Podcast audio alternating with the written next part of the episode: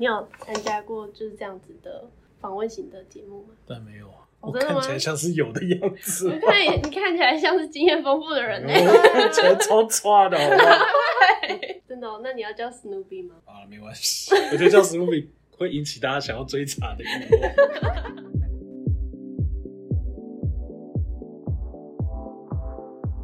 Hello，大家好，欢迎收听说好的资安，我是古德曼，我是米粒。米粒，你之前在看一些电影的时候，你最喜欢哪一种类型的电影呢？其实我也蛮常看一些，就是那种也不是科幻，嗯，就是有很多，你要讲什么骇客任务吗？啊，对对对对对，像类似像这样子，硬要硬要讲到骇客，不管不管喜欢看的是其他的电影，都还是会喜欢看骇客电影，故意的故意的。而且你不觉得那种有？只要电影里面有提到骇客，他们都会拍，就是他就是那按一按，然后呢，攻击就发出去，然后超级简单，然后对方就中招的那种感觉嘛？对啊，然后就是我可能就是按一下按一下键盘，然后他就然后电脑就被被我操控了，然后就觉得、啊嗯、真的有这么简单吗？没有这么简单，没有这么简单吗？没有啦，如果真的那么简单的话，不知道哎、欸。怎样？你也要你要当骇客吗？你可以啊，你现在旁边有很多资源哦。对啊，我可能就再再加一个行业，斜杠起来。没错，没错。但是其实一般来说啊，骇客在攻击一个目标的时候，都会有一套完整的 SOP 啊，就是跟我们想象中单纯按按键盘好像不太一样。它的步骤绝对不是说好按下这个键发送、嗯、结束。嗯，真的，它应该是有非常多步骤的。嗯。那我们今天是不是可以请到一位来宾来跟我们讲讲这方面的骇客的活动呢？骇客的活动到底要讲什么啦？我们今天节目上面邀请到了资策会治安所的呃智慧中心主任韦德恩到我们的节目上面来跟我们分享有关于网络驻杀链、就是攻击链等等的知识。嗨，主任。嗨，大家好，我是我是德恩，嘿，大家都叫我光头，这样可能比较好记，这样。好哦，那其实啊，那个攻击主杀链，它在其实，在国际间有一个叫 ATT&CK 组织，它有一个明确的定义啦。嗯，那它其实蛮详细的定义，说每一个攻击步骤大概是什么。那因为我怕我讲出来，观众朋友就直接按离开，份额离席，所以我就不会讲这么详细，我就讲一下它大概的步骤是什么啦。嗯，那其实对骇客来说，他今天要攻击一个对象的话，他不太可能一开始就知道要打哪里，所以其实通常骑手是他们一定会先去研究说，今天这个对象他可能整个环境里面哪边是他的脆弱点，哪边是有漏洞的地方，可以针对就是他最弱、最脆弱的地方去进行攻击。那他研究完那一些弱点之后，他一定要去做一些克制化的一些攻击工具嘛，因为不见得网络上随便一个工具你 download 下来就可以直接使用，嗯，所以他一定会做一些攻攻击工具的研制，然后。透过这个漏洞，然后还有他自己的攻击的工具，然后成功的入侵进去。那通常入侵进去之后，他最终啦，其实最终的目的都是希望去做一些资料窃取嘛。所以他进进攻进去以后，在你的环境里面可能就会做很多奇奇怪怪的事啊，比如说安装后门啊，比如说远端控制啊。那目的当然都是为了把你的资料给。窃取出去，那只是说现在还因为最近像是勒索攻击变得非常的常见嘛，所以其实有时候已经不目的已经不只是做资料窃取，会去做一些资料加密的动作。但是其实说到底，他们还是想要钱。当然啊，当然啊，因为谁不是为了钱？大家不都是为了钱在工作？骇客也是一个工作啊。骇客听起来真的很像就是网络上面的小偷哎、欸，就是小偷他们也要先观察一下地形啊，看一下哪个窗户可能比较薄啊。要打哪一个窗户，然后用什么工具去打，这样。对啊，所以我就觉得有时候治安行业啊，跟保全行业也没什么差别，你知道吗？嗯嗯、就觉得其实都蛮像的。对，真的，一个是在网络上，一个是在真实世界这样。所以我们也很常用保全来做各种比喻。我记得我们之前 在录前面几集的时候，我们也很常用保全，就是楼下管理员啊这种来举例子。对啊，那这样子我很好奇哎、欸，就是因为要。攻进一台电脑或者是一个设备里面，它其实应该会有很多的步骤嘛。那刚刚其实我们也是很快的讲，就是它大概只是从一个很简单的入口可以进入到电脑里面去做一些资料的窃取。对，那当中还有没有什么更复杂的过程呢？我觉得对骇客来说，最复杂的过程其实是他们会花蛮多时间在探索，嗯，意思就是说，首你看嘛，一开始他研究那个人对象，那那个要攻击的对象，其实那就是一种探索的成本嘛。嗯，那他真的打进去了，花了时间研制的工具也打进去以后，他也不是打进去马上就已经到了你的资料库就可以把资料拿走，嗯、这中间他还是要去研究一下你整个环境里面，比如说有哪台主机，比如说你的网络结构。然后你每台主机有没有它可以利用的漏洞？那它怎么一路的从一台主机跳到另外一台主机，然后进而去控制你的资料库，到我可以把资料拿出来再往外传送？这其实中间需要花蛮多时间去做探索的，所以才会说 APT 攻击是一个非常 long term 的一个攻击。有时候它可能会潜伏在你的环境里面好几个月时间，然后最后才真的成功的拿到你的资料。超可怕的，就像是如果有小偷潜进我家，然后他在里面待生活几个月，然后我都没有发现的话，我直接傻眼哎。对啊，就是就很多恐怖片不都这样演吗？就是有个变态一直躲在你床底下，但你都不知道他在监控你，这样超级可怕。所以就等于我们跟着小偷一起生活了好几个月，对，然后他到最后才把我的东西偷走之类的，对。对但是，因为我们要入侵一台电脑，甚至是找到我们要找到，甚至是找到我们想要的这些资料，前面会有很多的那个步骤跟过程嘛。那请问像，像我们也会把重要物品放在保险箱一样，我们也会把重要资料放在一些呃比较缜密的那个资料夹里面。我们要怎么样子去阻挡，让骇客们比较难去找到这些资料，甚至是当让他们设设立到最后的防线，让他们去。阻止他们攻击哦，我觉得这问题也蛮有趣的，因为它跟刚刚那一题也蛮像的，就是说，呃，因为你知道，对骇客来说啊，就是我们刚刚说嘛，他花了蛮多时间在做探索这件事，所以相对它的成本其实大部分都是在于探索的这个过程。嗯、那其实很多防御的方法或机制啊，其实就是透过垫高骇客探索的成本，或者是垫高他必须要攻击下来的成本。嗯。那其实骇客你知道，他也会去挑就是经济效益高的对象。嗯，这个这个对象很难打，他也不会多花太多时间在这个对象，他就会换一个比较好打的。嗯、对，所以我觉得有时候防御啊，就是不见得是你真的防得住他，而是你只是垫高他的攻击成本。嗯、因为回过头来，我们刚刚谈都是一开始有谈嘛，我们都是为了钱出发去做这件事。对，那你有花两个小时可以赚到的钱跟你花二十四 小时才能赚到的钱，你一定是选两个小时啊！真的，如果赚到的钱是一样多的话，可真的是赚到更多。所以就代表说我越难打，他就越不可能选我这样子吗？有可能，他可能在探索的过程中觉得你非常的难入侵，他可能就会放弃。除非你是一个不可拒绝的对象哦，所以其实每个人都还是会被攻下来，只是花的时间的长短。然后他们会优先选择，就是可以花比较少时间、比较容易就攻击下来的对象进行攻击。因为我不认为有百分之百的绝对防御了。嗯嗯嗯，真的总总是会一定会有漏洞的，因为毕竟那个是人做出来的东西。哦，真的，人一定会有什么逻辑漏洞在里面。对。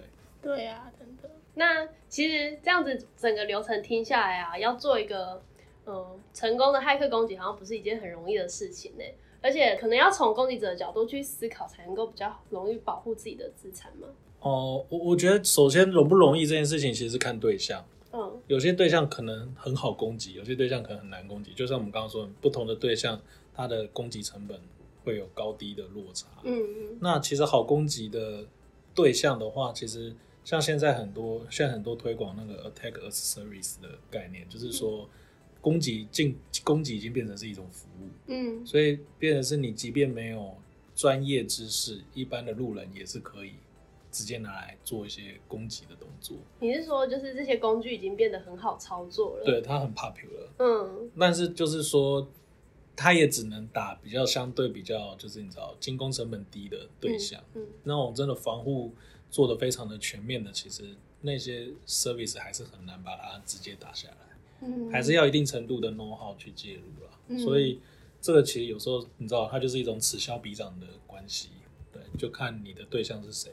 那我这边想要问一下，就是刚刚我们也有提到 APT 组织了，想问一下，说是说骇客他在进行 APT 攻击的时候，那在我们刚刚就是提到的那个主杀链的哪一个步骤中，有没有比较？做的哪些比较好的优势，可以让他们这么的成功，就是成功的来攻击我们这样子？我觉得整个 APT 的攻击的步骤里面呢、啊，如果是要谈说哪一个步骤的话，它是呃，你是说让让骇客就是变得更加的活跃吗？或者是嗯嗯嗯 OK？我我我倒觉得不是攻击步骤本身的问题，因为攻击步骤只是因因应你要攻击的对象的需求而产生出来一个对应的的手法而已。嗯，所以真正的这种真正会造成就是骇客就是想要执行从从事这件事，然后他们变得这么活跃，最主要我觉得是要看目的。就像一开始我们有讲嘛，没钱的事情谁要做？所以就是看说骇客到他也不是吃饱太闲去打你啊。除非他是好玩啊，那但那种好玩的通常也不是认真是要要要要勒索，要跟你要钱要钱的，所以我觉得最终是看骇客到底为什么要花时间做这件事，那其实就是看目的嘛。那因为目的而造成他的攻击手法多变，因为他得去研究他的攻击对象是谁，所以回过头来看，就是像为什么最近以勒索为目的的 APT 手法会很盛行，就是因为因为你透过勒索的手段，你是可以要到钱。另外一种就是双，现在更流行的是双重勒索啊。双重勒索。对啊，我先跟你说你的东西被我加密了，你要跟我花钱跟我买 key。嗯。然后买了 key 以后，对你全部解密了，然后我再跟你威胁说，我会把你所有资料再泄露给其他人，你要再付一次赎金。嗯。对，那等于就是你就可以勒索我两次嘛。嗯。但你怎么拿到他的资料，跟你怎么把他资料加密，你一定要用一些攻击手法才有办法做到这件事。那如果没有背后有这样子的呃，算商机嘛？如果没有这样的商机，那谁谁谁要吃饱太闲去做这件事情？更何况现在很多报告都指出来说，资安已经不是一个行业了，它已经算是一个经济体了。嗯，对啊，而且它所造成的全球灾害啊，其实它应该已经算人祸的等级了，就是天灾人祸面人祸的等级。对，所以其实它是一件很重要的事情。所以对于很多嗯普罗大众来说，可能这部分的治安意识是需要提升的啦，对，才有办法真的有效的去阻止就是骇客的这些攻击行为。原来，其实我之前有看到一些文章，就是说那很多人他在遭到勒索软体攻击的时候，他们多半都会选择他们要支付赎金，因为他们很害怕他们的资料会被泄露出去这样子，所以多半是这样，对。对啊，他们，嗯、你你就想，你今天假设啦，假设你今天的你的呃身份证被盗，被被拿走好了，然后你也没办法补发，哦，那你会不会付钱拿回来？嗯，一定会，会啊，一定会啊，真的，对对啊，然后拿回来，他跟你说我还有一张哦，那 这样没完没了了，当然没完没了啊，你知道这种东西最后最终就真的你会觉得没完没了，完全是看骇客有没有良心，知道吗？嗯嗯嗯，他良心，看他良心会不会痛这样。但应该通常没有良心吧？对，通常都是被勒索的人心很痛这样。他们当然一定会觉得说，我要拿越多钱越好啊！真的，因为这就是他们吃饭的工具嘛。就他们但，但他也不可能无限制要，因为人也不是笨蛋嘛。嗯、大部分就是跟你好啊，那同归于尽啊。嗯，我我也不给了这样。真的。所以这个东西就是也要拿捏一下，不可能无限制的要。嗯，也是。那我们在防堵就是。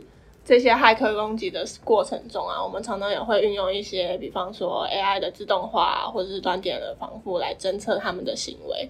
那像是 AI 就是这种手法，它是否也是可以反过来成为就是他们骇客攻击手法中的一个攻击武器呢？对啊，就是你知道这种东西就是很有趣，就是你会，大家也都会嘛。你你会用，大家也都会用，就好像做防御的人也会去研究骇客的工具是怎么进行的嘛，他才知道说，哎、欸，那我可以怎么防防范这些攻击。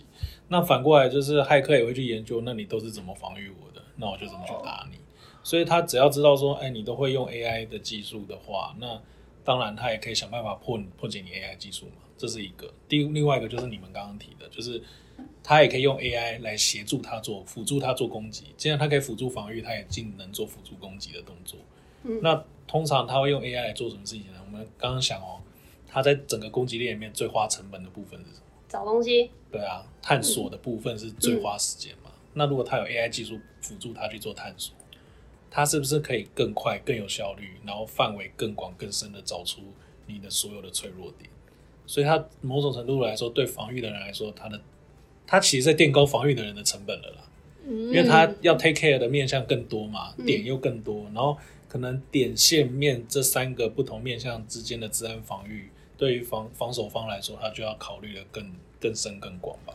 对，复杂复杂度一定会变得很高。很酷哎，对啊，我以为他的那个 AI 技术。我以前想象的，它可能是会有一一整套完整的 SOP 流程，然后写成 AI 自动化的方式去攻击你的电脑。原来它 AI 只有用在找茬的部分哦。因为那个是它最花成本的事情。因为我觉得 AI 的技术啊，它还没有到，呃，我们都会想象中 AI 好像如果在治安上面啦，就好像是大家应该有看过《魔鬼终结者》这部电影，对吧？就是觉得，哎，那应该像 Skynet 一样，很聪明。但但其实现在还没有办法，我觉得还。蛮远的，还没有办法真的做成这个样子。Oh. 所以 AI 对于不管你是做治安防护还是治安攻击，它其实辅助的角色还是居多。哦，oh. 那既然辅助角色居多，你就要我们就会来探讨，那它到底要辅助哪一部分嘛？嗯，那它辅助那部分一定是我最花时间成本，或是我成本最高的部分。嗯嗯，对，那这样运用 AI 才会有意义。真的，真的，AI 现在变也是变成人类的好朋友了。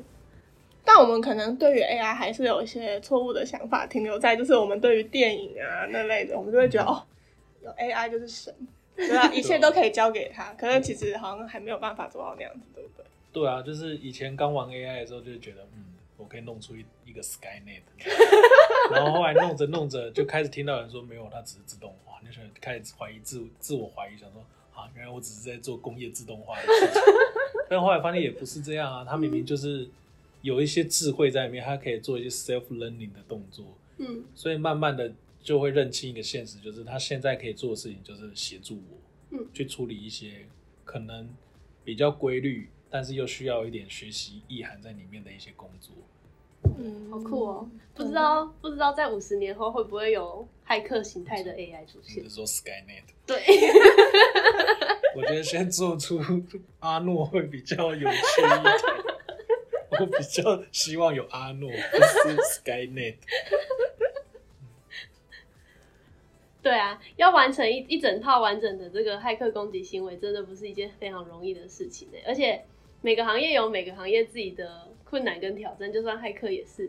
对啊，就像可能这这个行业可能会攻击特别的某些领域，然后另外的行业那个骇客会攻击特别某些领域，所以他们是不是也有？是不是他们也有分一些行业别？对，你是金融的，你是公控的，你是医疗的。这个我倒是真的不知道哎、欸，有没有分领域？对啊，我觉得可能，我觉得应该不是用领域来分啦，嗯、可能应该还是以设备的种类啊、系统等等之类的。因为同样的漏洞，比如说以呃 Windows 上有一些漏洞嘛，Linux 当然有啊，就别别不要站贾伯斯还是还是比尔盖茨。我的意思是说，都会有漏洞，那只是说这个这个这个软体或这个系统，它不一定是装在哪个领域，可能每个领域都有。嗯嗯。那同样的漏洞，每个领域都存在。我我的工具丢下去就是能打，那也不一定要去限定它是什么领域。嗯。除非有些设备或系统是非常吃领域的，可能公控有公控某些特殊设备。嗯。那我觉得这个或许是可以用领域别去分的了。哦，就看骇客他专长跟他研究的标的物是什么。那你研究的标的物是什么？那我只做也 AI 的研究，所以不是骇客。不要想挖坑给我跳，就是自动化那个部分是吧？我是我，我觉得我我对我是被治安耽误的 AI 工程师。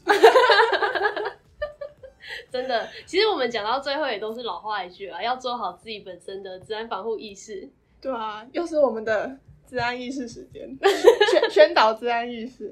没错，我们常常前面的几数都会说，就是自己要有那个治安意识，我们才可以保护好我们自己，这样子晚上才可以好好睡觉。对，这这有时候我觉得也是蛮困难的，因为治安做得好就是没感觉嘛。嗯，真的啊，你没感觉，你就会觉得哦理所当然，但出事就会一直怪做治安的人，真的，就是一直有这种你知道很奇怪的现象，就你像保全没出事，你会去怪保全吗？不会啊，嗯嗯，你会觉得对你做的很好，但是有小偷来了，就会觉得就是保全没有做好，他没有看好门，所以才会招小偷，真的就像猪八戒在照镜子一样，对啊，可是我治安做的很好。他也，不会有感觉，很奇怪，所以就是仿佛我好像得摆一个人在那边帮他看看某些东西，他才会觉得哦，你有在做事这样。嗯，我我只是说这是一个现象啦，然后他只是要反映说大家的治安意识如果都能提升的话，某种程度来说，这个就是在垫高骇客成本的一个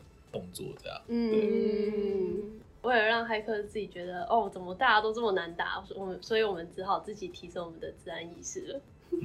对，加高我们的防护能力。真的，今天非常高兴能够邀请到主任到我们节目上面跟我们分享，嗯、光头主任到我们节目上面来跟我们分享。我也很开心来到这里，真的很感谢主任。希望之后还有机会邀请主任到我们节目上面来。好，不要再吓我，拜托。好，我们这期节目聊到这边，我们下次见，拜拜，拜拜。